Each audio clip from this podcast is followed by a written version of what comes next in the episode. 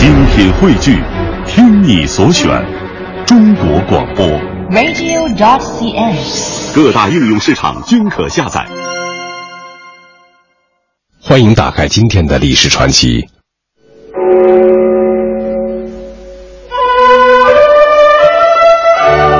唐寅是中国明代画家、文学家，因庚寅年寅月寅日寅时生，故名唐寅。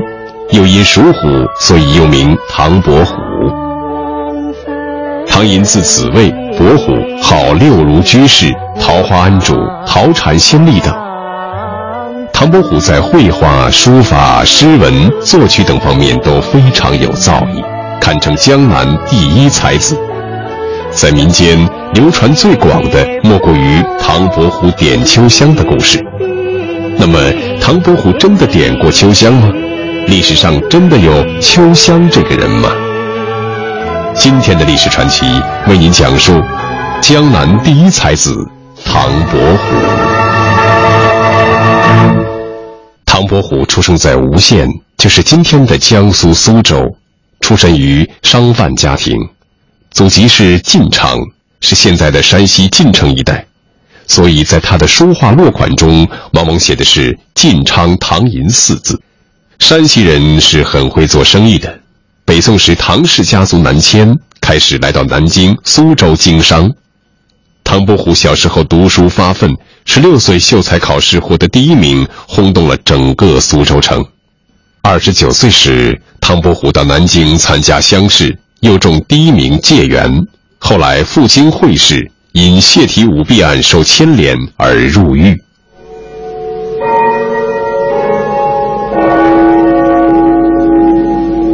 关于这场会试泄题案，历史上虽然记载很多，但说法不一。实际上，这是统治阶级内部斗争的结果。但毫无疑问，这一事件对唐伯虎来说是极其严重的。从此，唐伯虎决意仕途，归家后纵酒浇愁，游历名山大川，决心以诗文书画终其一生。会试泄题案一般说法是这样的：与他同入赶考的江阴巨富才子徐经暗中贿赂了主考官的家童，事先得到试题。事情败露后，唐伯虎也受牵连下狱。当年京城会试主考官是程敏正和李东阳，二人都是饱学之士，试题出的十分冷僻，使很多应试者答不上来。其中唯有两张试卷不仅答题贴切，且文辞优雅，使程敏正高兴得脱口而出。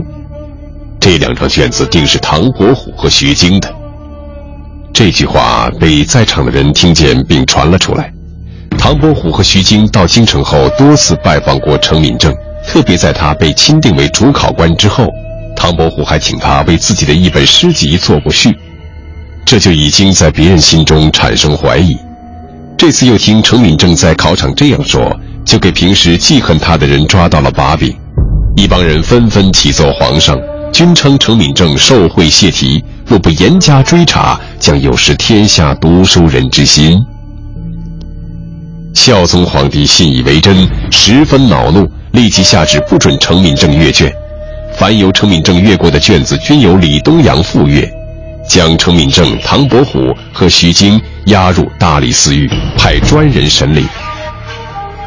徐经入狱后，经不起严刑拷打，招认他用一块金子买通程敏正的亲随，窃取试题泄露给唐伯虎。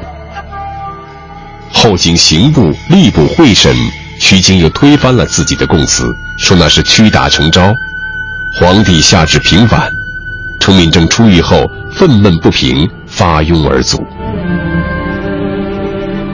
唐伯虎出狱后被迁往浙江任一小吏，唐伯虎认为是耻辱，不去就任，从此决意仕途，潜心书画，行迹放纵，性情狂放不羁。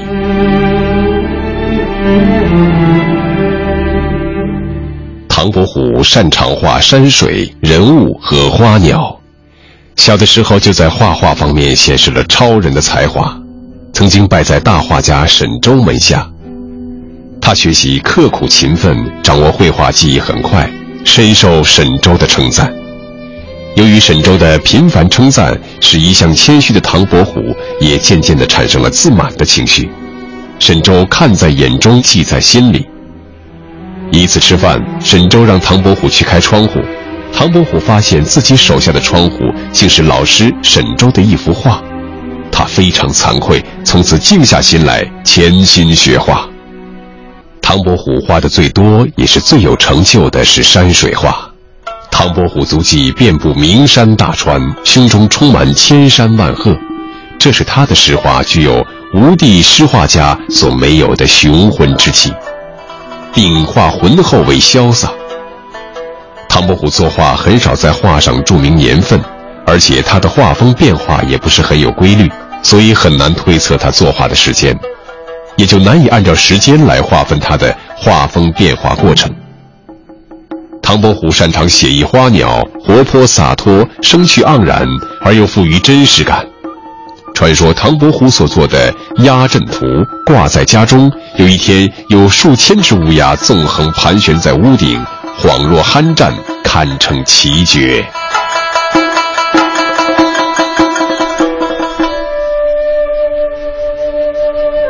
唐伯虎书法源自赵孟俯一体。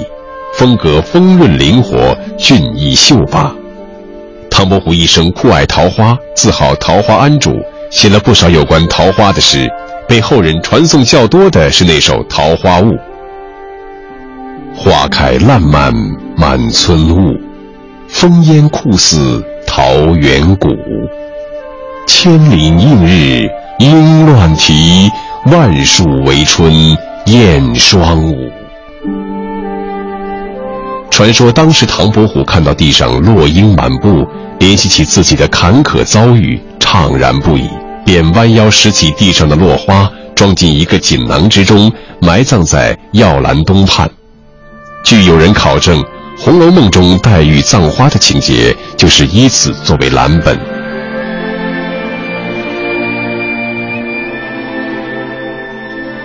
唐伯虎文学上也富有成就。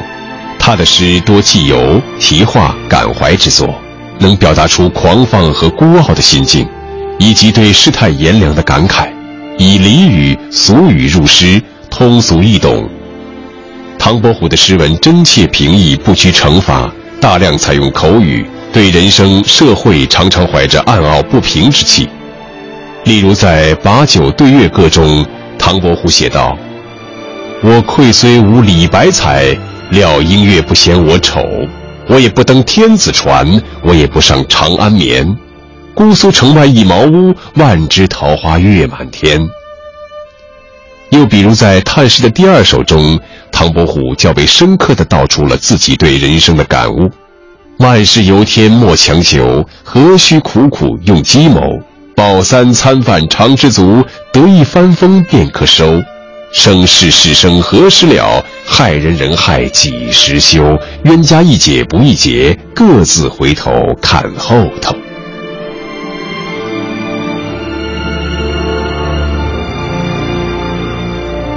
除了诗文以外，唐伯虎也能作曲。他所做的曲调多采用民歌形式。由于唐伯虎具备多方面深厚的文学艺术修养，同时经历坎坷，见闻广博。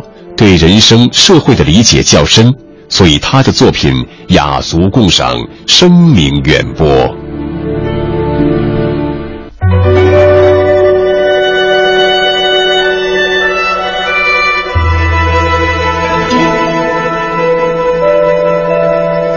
明弘治十三年，唐伯虎离开苏州，开始历时九个多月的南方游历。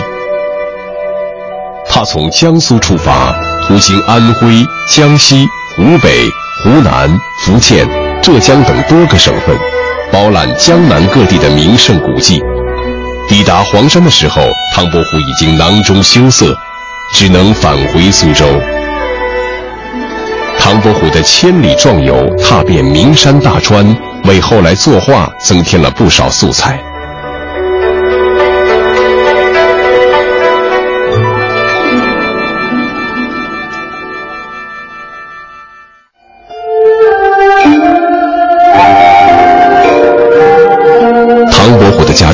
来就非常清贫，这次南方游历又花光了他的大部分积蓄。在返回苏州以后，妻子大吵大闹，终于离他而去。唐伯虎一个人住在吴曲坊巷口临街的一座小楼中，以丹青自娱，靠卖文章字画为生。他在一首诗中写道：“不炼金丹不坐禅，不为商贾不耕田。闲来写幅丹青卖，不使人间造孽钱。”以表明他淡泊名利，专事读书卖画之志。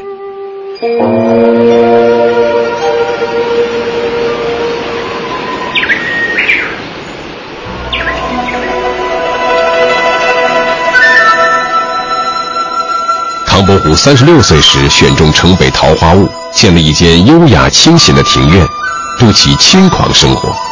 桃花坞原是宋人张庄简的别墅，但是历经风雨沧桑之后，早成为了一片废墟。不过这里的景色倒是非常宜人，环境也十分幽静，一曲清溪蜿蜒流过，溪边几株野桃衰柳，一丘土坡，很有几分山野之趣。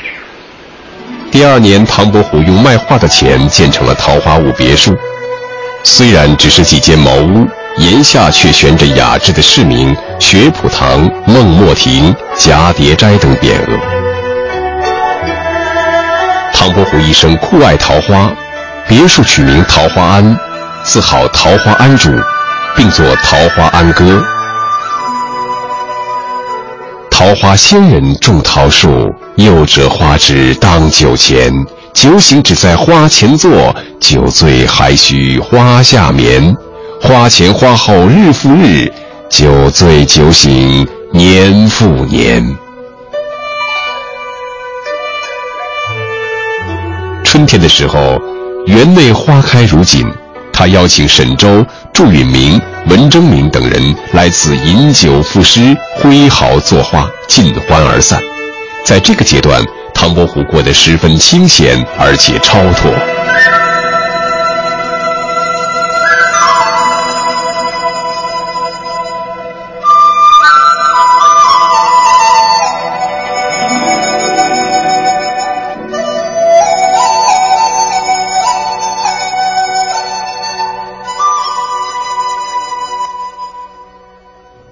正德九年，唐伯虎经不住明宗室宁王的重金诱惑，被征聘到南昌任职。到了以后，却发现深陷宁王的政治阴谋之中，所以唐伯虎立即佯装疯癫，脱身回归故里。后来宁王起兵反叛朝廷，被平定，唐伯虎幸而逃脱了杀身之祸，但也引起不少的麻烦。从此以后。唐伯虎的思想渐趋消沉，转而信佛，自号六如居士，自制一方印章，讨禅先例。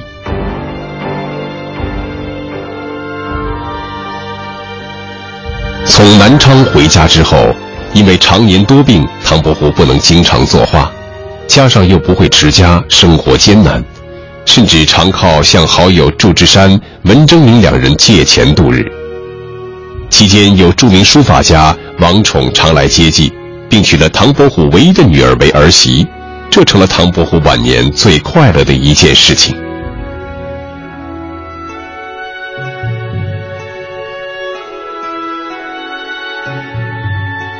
明嘉靖二年，五十四岁的唐伯虎健康状况更差。这年秋天，唐伯虎应好友邀请去东山王家。但见苏东坡真迹一词中有二句说：“百年强伴，来日苦无多。”正好触动唐伯虎的心境。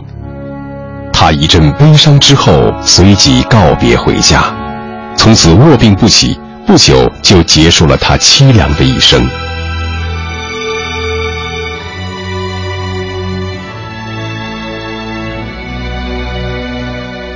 唐伯虎去世以后，由他的亲友王宠、祝允明、文征明等凑钱安排后事。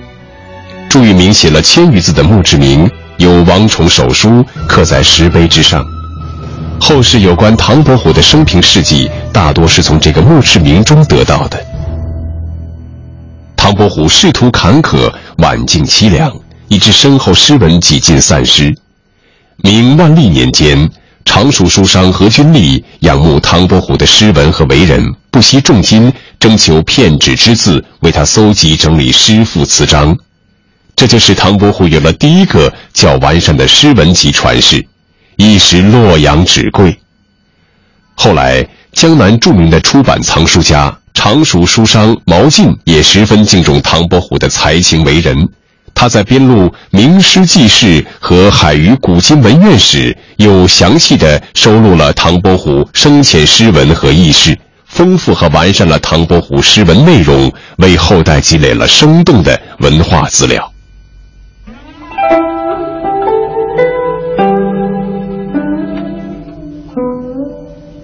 唐伯虎一生清贫，虽然在行为上放荡无羁。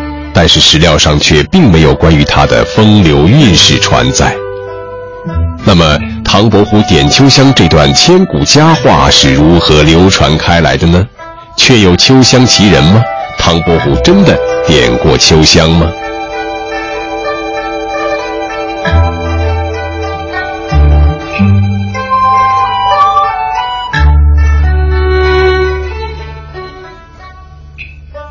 唐伯虎点秋香这个故事的雏形最早出现在明代的笔记体小说中，其中明代小说家王同轨先生的《耳谈》叙述的故事情节和现在我们知道的唐伯虎点秋香基本吻合。大意是说，苏州才子陈元超性格放荡无羁，一次他和朋友游览虎丘，与秋香不期而遇，秋香对陈公子灿然一笑。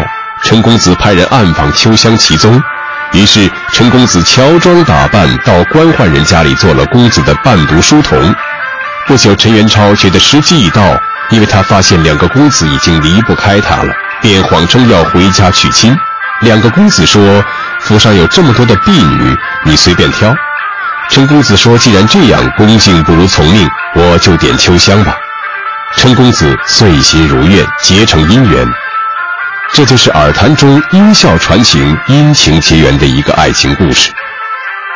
到了明朝末年的小说家冯梦龙的手中，就变成了唐建元一笑姻缘，一个最古老、最简单的故事，由一笑发展到三笑，情节也更加复杂化。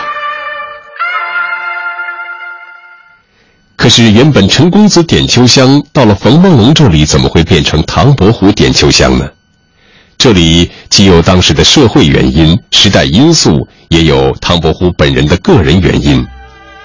我们知道，唐伯虎所生活的年代正是明代经济十分发达的时期，苏州是当时经济文化发展的中心城市。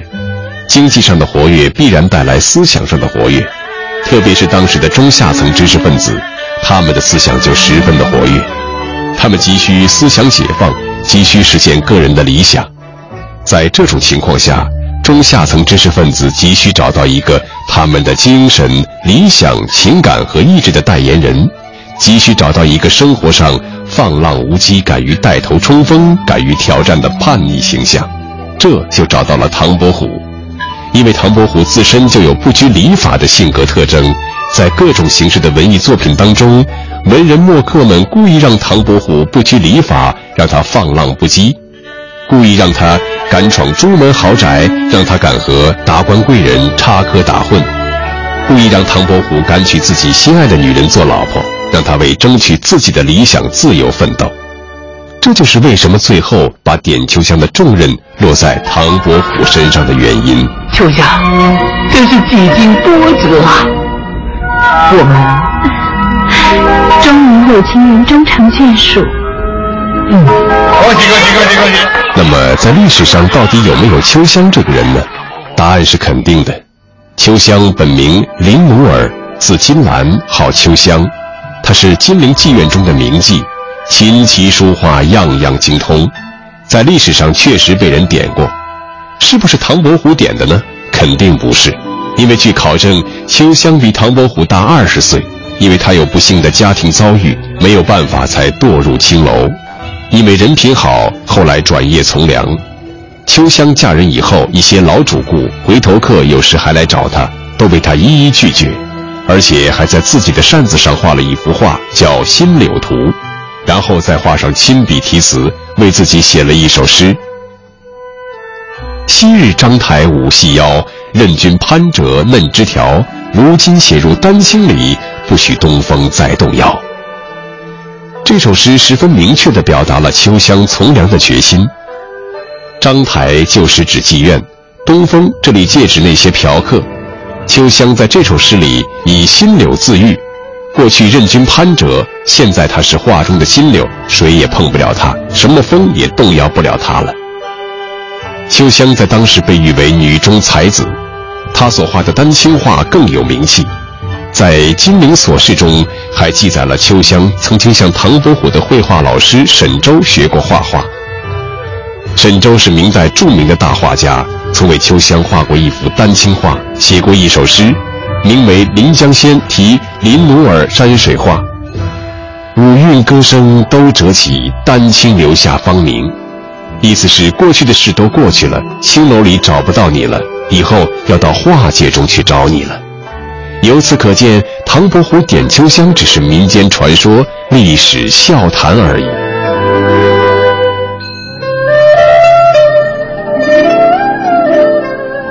桃花坞里桃花庵，桃花庵下桃花仙。桃花仙人种桃树，又摘桃花换酒钱。酒醒只在花前坐，酒醉还来花下眠。别人笑我太疯癫，我笑他人看不穿。不见武陵豪杰墓，无花无酒锄作田。让我们在唐伯虎的《桃花庵歌》中结束今天的历史传奇，并从中细细体味这位性格飘逸不羁的江南才子吧。感谢各位的收听。